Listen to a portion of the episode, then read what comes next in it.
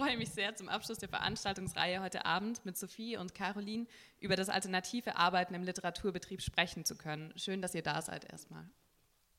Hier vorne sitzt Sophie Lichtenstein. Sie ist Autorin, intersektionale Feministin und Herausgeberin im Berliner Subkulturverlag. In diesem betreut sie die Reihen Schöner Lesen und Aufklärung und Kritik. Von ihr selbst erschienen im Subkulturverlag sind die Erzählungen, und da fand ich die Titel, oder wir fanden die Titel einfach äh, erwähnenswert, Spontaner Trip nach Sachsenhausen und Ösis Piefke Ovarien Kuchen. Neben ihr oder neben mir sitzt Caroline Kral, seit 2016 Redaktionsmitglied der Zeitschrift PS Politisch Schreiben, Anmerkungen zum Literaturbetrieb.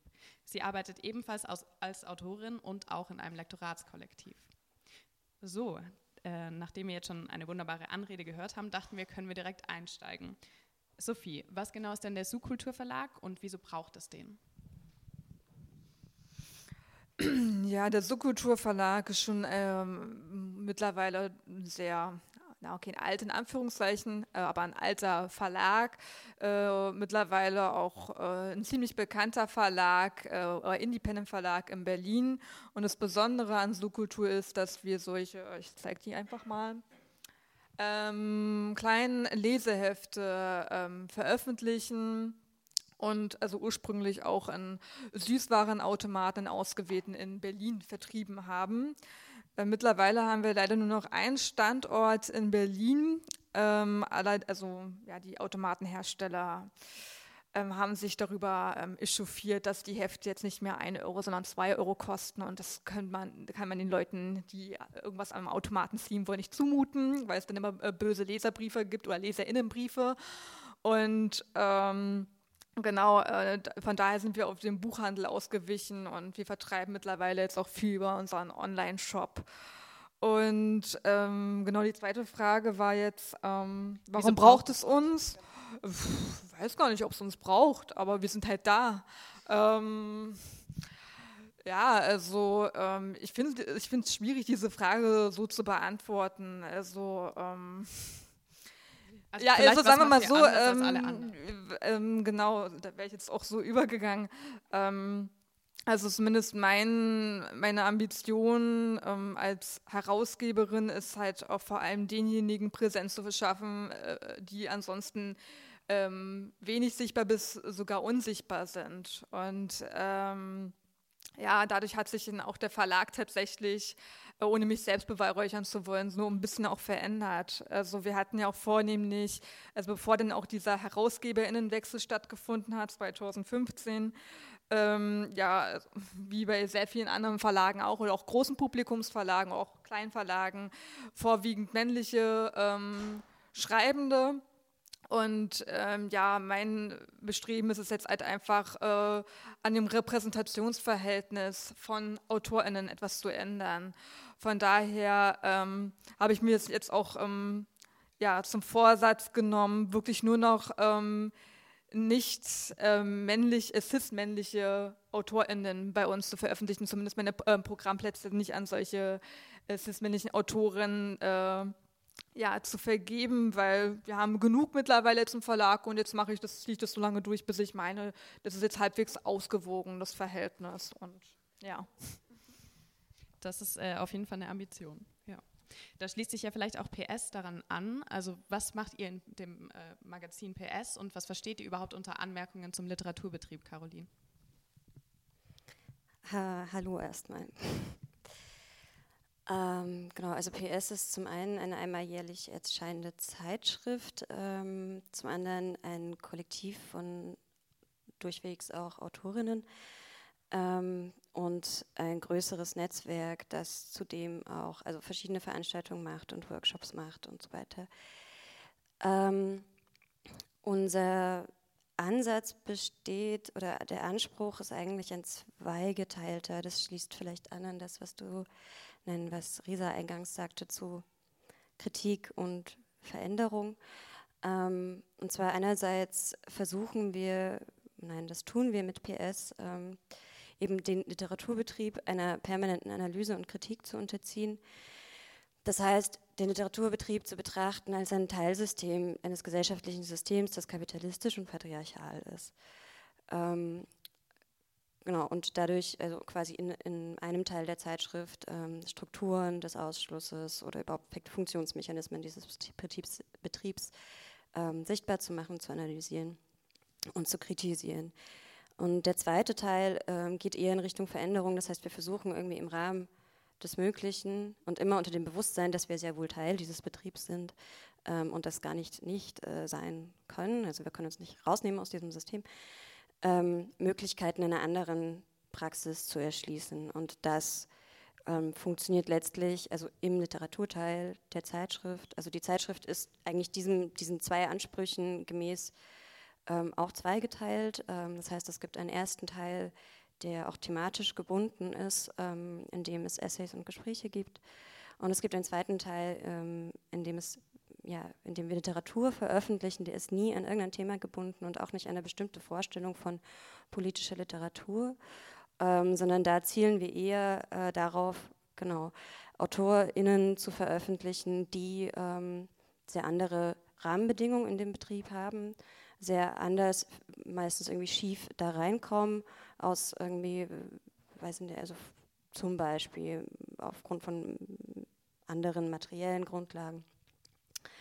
Ähm, ja, also schon auch ein Sichtbarkeitsparadigma sozusagen auf dieser Ebene und versuchen da auch, ähm, genau, also versuchen quasi eine, eine, Plattform zu bieten für AutorInnen, die sonst ähm, vielleicht vorher, also meistens vorher noch nie veröffentlicht haben, die aktivistisch unterwegs sind und für die Schublade schreiben, die einen Migrations-Background haben, was auch immer.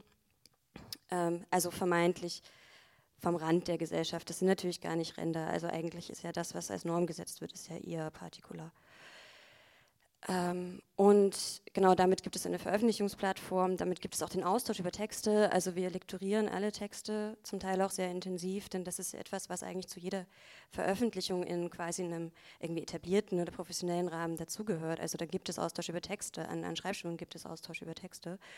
Ähm, und das versuchen wir unter anderem über Lektorate, über persönlichen Austausch mit den Autorinnen ähm, auch zu generieren ähm, und dann eben auch äh, Lesungen zu veranstalten und auch den Menschen zu ermöglichen, sich untereinander zu vernetzen. Also das sind eigentlich, das ist der Ansatz, ähm, ja, das, ja, also eigentlich eine Plattform auch zu bieten auf dieser praktischen Ebene, neben vielen anderen Aspekten.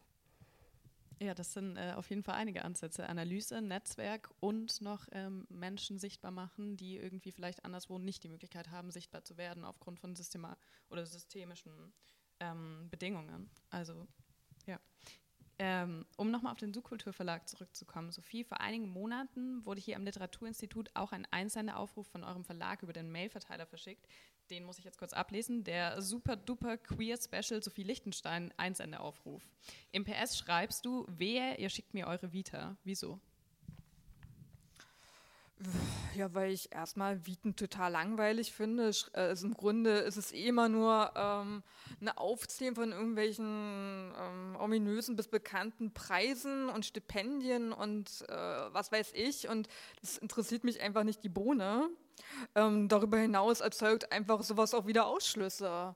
Und es braucht kein Mensch, äh, wenn jetzt irgendwie ähm, keine Ahnung, wenn es irgendjemand, der nicht äh, in dieser Literaturszene involviert ist, eine Vita liest und dann erstmal irgendwie hat jetzt ein Open Mic gewonnen, keine Ahnung, würde er sich erstmal fragen, ja, okay, what?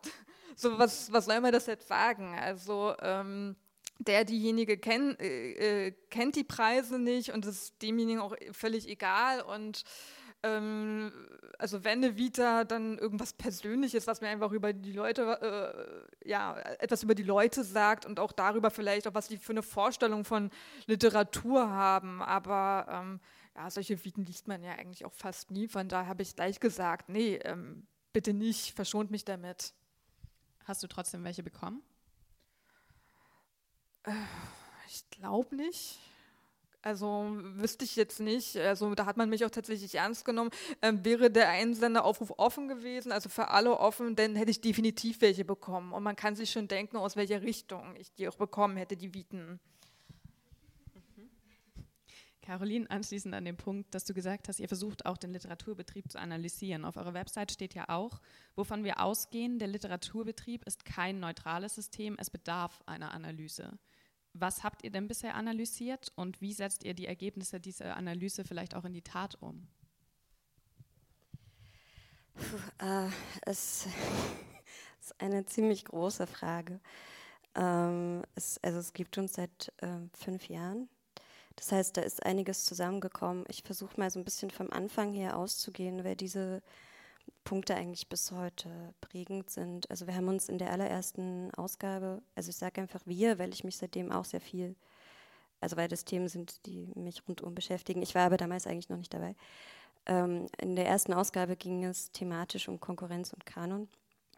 Ähm, und ich glaube, das sind zwei Dinge, die wahrscheinlich Menschen, ähm, die schreiben und damit irgendwo hinkommen wollen, also so, dass die zuerst irgendwie querschießen. Also wenn, wenn man sich irgendwie unwohl fühlt in diesem Betrieb, sind äh, wahrscheinlich diese zwei Begriffe irgendwie mit im Schwang so, oder haben etwas damit zu tun. Ähm, prinzipiell, ähm,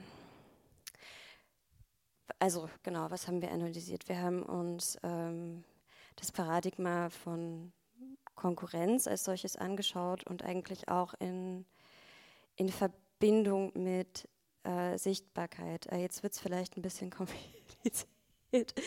Ähm, was uns immer beschäftigt, sind eigentlich so Widersprüche, mit denen wir selber zu tun haben. Ich habe ja schon gesagt, also wir sind, ähm, wir können uns quasi aus diesem Betrieb nicht rausnehmen. Es ist auch uns klar, dass so sehr wir den Literaturbetrieb ähm, irgendwie kritisieren, äh, sind auch wir eine Literaturzeitschrift, die irgendwie Autorinnen für diesen Betrieb sozusagen bereitstellt. Ähm, aber in dem Maße, wie wir selber versuchen, etwas anderes zu machen, wird es quasi immer denkbarer, dass es anders sein könnte, also durch eine andere Praxis. Und dann kommen vielleicht Autorinnen mit einem anderen Selbstverständnis, einem Bewusstsein in den Betrieb rein. Ähm, aber eins, so ein ganz wesentlicher Widerspruch für uns ist, ähm, den haben wir mal schön zusammengefasst in dem Schlagwort, ähm, es gibt keine Frauen- und Minderheitenliteratur, Frauen- und Minderheitenliteratur müssen wir fördern.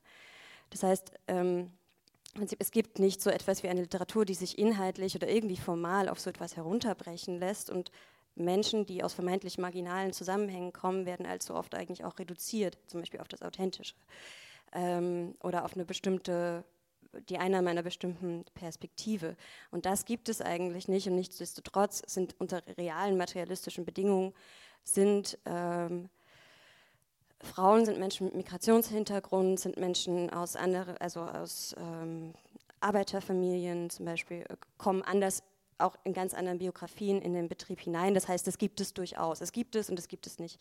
Dieses Statement, ähm, es gibt keine Frauen- und Minderheitenliteratur, Frauen- und Minderheitenliteratur müssen wir fördern, es ist auch orientiert an einem Gedicht von Pat Parker, einer schwarzen Lyrikerin, äh, die geschrieben hat, First thing you must do is forget that I'm black, second you must never forget that I'm black. Also das ist derselbe Widerspruch. Und in dem agieren wir im Prinzip ständig. Und dadurch haben wir auch, ähm, jetzt komme ich vielleicht so ein bisschen, also nur an diesem einen Punkt in Richtung Praxis, ist für uns zum Beispiel ganz anders, ist die Vita eigentlich extrem wichtig, wenn wir Ausschreibungen machen, aber eben nicht, also und wir in der Vita, die wir äh, fordern oder die wir uns wünschen und das auch explizit so formulieren, kommt eben nicht vor Preise bereits Veröffentlichung oder so, sondern wir wünschen uns etwas wie äh, meinetwegen ein politisches Statement, aber auch irgendwie vielleicht ein Kommentar zu den Bedingungen, unter denen man gerade schreibt. Also als Beispiel, ähm, keine Ahnung, ich, ich bin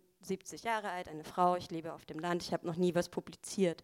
Und gerade euer Aufruf, weil er sich an solche Menschen richtet, hat mich irgendwie motiviert, das da hinzuschicken. Also genau, das ist für uns wichtig. Und da kann man natürlich wieder sagen, ja, das produziert irgendwie neue Ausschlüsse oder wir wollen, dass Leute sich für uns nackig machen. Ich meine, das, das stimmt nicht, weil diese Viten geben wir nicht raus. Das sind nie, nicht die, die wir dann veröffentlichen. Ähm, aber zugleich, also ich sehe keinen Weg, es irgendwie anders zu machen. Weil das ist genau dieser Punkt. Ich glaube nicht, dass diese Menschen eine ganz bestimmte Literatur irgendwie produzieren, ähm, aber quasi trotzdem, also so, solange ich das nicht irgendwie zum Thema mache und irgendwie versuche, an sie ranzukommen, ähm, wird dennoch die Literaturlandschaft eine sehr homogene sein oder bleiben. Wenn ich mal ganz kurz das kommentieren darf. Also es ging mir in erster Linie erstmal darum, wenn, ähm, also ähm, zum Beispiel wenn wir jetzt auch Texte veröffentlichen, geben wir auch ja immer eine Vita raus, eine Kurzvita zum Beispiel. Also und da sagst du auch was ganz Wichtiges, weil äh, auch Sichtbarkeit auch zu, äh, zum Beispiel dafür zu schaffen, wie wird eben Literatur, also unter welchen Bedingungen wird Literatur produziert und so weiter und so fort. Es ging mir eigentlich darum, ähm, äh, mit, diesen, mit dieser Forderung, jetzt schick mir jetzt bitte keine Viten, äh, auch darum, ja, dass ich selber nicht irgendwie in meinem Urteil jetzt beeinflusst werde, bei den Texten auch, weil ähm, ich stelle einfach auch fest, wenn ich gleich irgendwie bei Einsendungen mit irgendwelchen Viten konfrontiert werde, beeinflusst das mich immer irgendwo. Und das ist einfach erstmal etwas, was ich nicht möchte. Also auch gerade, wenn ich dann auch irgendwie lese, okay, der, äh, der, diejenige hat jetzt 5000 Preise und Stipendien gewonnen. Klar, auch das lässt mich nicht unberührt, aber eigentlich möchte ich mich eben davon irgendwie emanzipieren. Und ähm, gleichzeitig allerdings ist es ja auch schon so, weil ähm, ich ja eigentlich kaum Einsendungen so wirklich auch annehme, beziehungsweise überhaupt ähm, ja, so großartig lese. Ich suche mir eher so die Leute, die ich jetzt zum Beispiel auch interessant finde, oder wo ich denke, okay, die, ähm, oder da wäre es auch wirklich lohnenswert, die irgendwie zu fördern. Ähm, ja, also jetzt ähm, unabhängig davon, was die eben ähm, oder welche Preise eben gewonnen wurden. Und wir haben jetzt mittlerweile auch viele AutorInnen, die eigentlich jetzt gar nicht so klassisch irgendwie ähm, ja, die alles so durchlaufen haben, was es jetzt in ihm gibt. Ähm, jetzt fällt mir wieder nur Open Mic ein, dummerweise, aber ja, ihr könnt euch wahrscheinlich sicherlich denken, was, ja, worauf ich eigentlich hinaus möchte.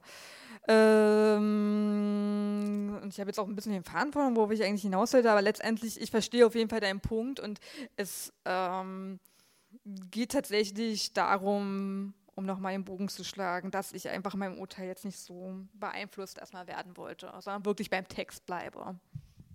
Hm, aber es ist auf jeden Fall allgemein auch eine spannende Frage, wie können wir eigentlich Strukturen verändern, ohne uns wieder auf Kategorien beziehen zu müssen. Also eben ohne wieder zu sagen müssen, hey, vielleicht musst du uns sagen, dass du eine Frau bist, dass du 60 Jahre alt bist oder ähm, andere Merkmale, Parameter hast, ähm, also weil das muss ja irgendwie erstmal statuiert werden, um dann im Nachhinein wieder Kategorien ausgleichen zu können. Und das ist schon, finde ich, auch eine spannende Frage, weil man dauernd auch mit Begriffen wie Frau, Mann operieren muss, irgendwie, um erstmal Sachen auch aufzuzeigen, anstatt dass man direkt darüber hinweggehen kann. Das funktioniert ja irgendwie auch ähm, schwierig. Ähm, genau, da gibt es ja irgendwie, ist auch spannend, finde ich, dass ihr so unterschiedliche Wege eigentlich auch geht, beziehungsweise einfach unterschiedliche Ansätze teilweise habt. Ja, wobei, also dieses Problem, was du beschreibst, das hätten wir sicher auch, wenn, oder äh, genau, wenn es eine Person machen würde. Wenn wir ähm, im Kollektiv Texte auswählen, dann gibt es bei uns nur eine Person, die weiß, welcher Text zu welcher Person gehört.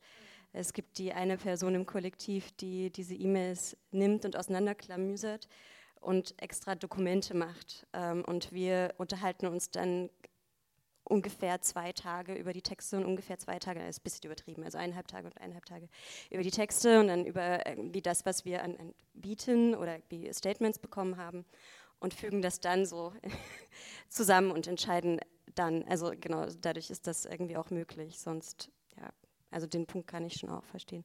Und das, was du gerade gesagt hast, ich glaube tatsächlich, oder das ist eigentlich auch unser Standpunkt, es ist, also solange wir in der Gesellschaft leben, wie sie sind, ist es nicht möglich, äh, eine Kritik zu betreiben, die, die Kategorien, die uns gesellschaftlich prägen und ja, zurichten, äh, zu, zu verwenden, weil wenn, nur so kann ich sie analysieren.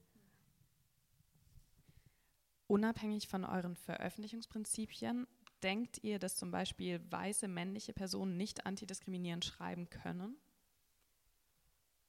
Also weil ja oft auch also weil es ja auch schwierig ist, aus einer Perspektive zu schreiben zum Beispiel oder einfach allgemein über ein Thema zu schreiben, ähm, das ich vielleicht nicht so kennengelernt habe in meiner eigenen Biografie. Also zum Beispiel als ähm, weiße Frau antidiskriminierend über Themen zu schreiben, die eigentlich People of Color betreffen.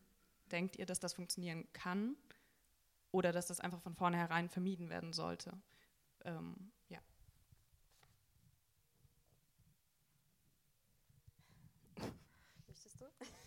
Ich probiere es mal.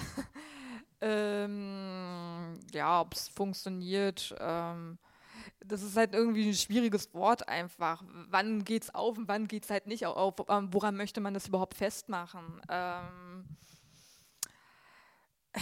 ich frage mich halt einfach, warum. Also, ähm, was mich ja immer extrem nervt, gelinde ausgedrückt, sind denn ähm, ja, sehr privilegierte Personen, die sich eben Themen von, ähm, weiß ich nicht, äh, aktuell ist ja natürlich jetzt irgendwelche geflüchteten Geschichten ähm, total im Umlauf und das dann allerdings irgendwie ähm, ja, sehr oft auch ähm, eben privilegierte Personen, also weiße Cis-Männer etwa oder auch Cis, weiße Cis-Frauen kommen natürlich auch vor und so weiter und so fort. Also kann es jetzt auch ewig weiter spezifizieren, aber bleiben wir jetzt mal bei dieser Oberkategorie.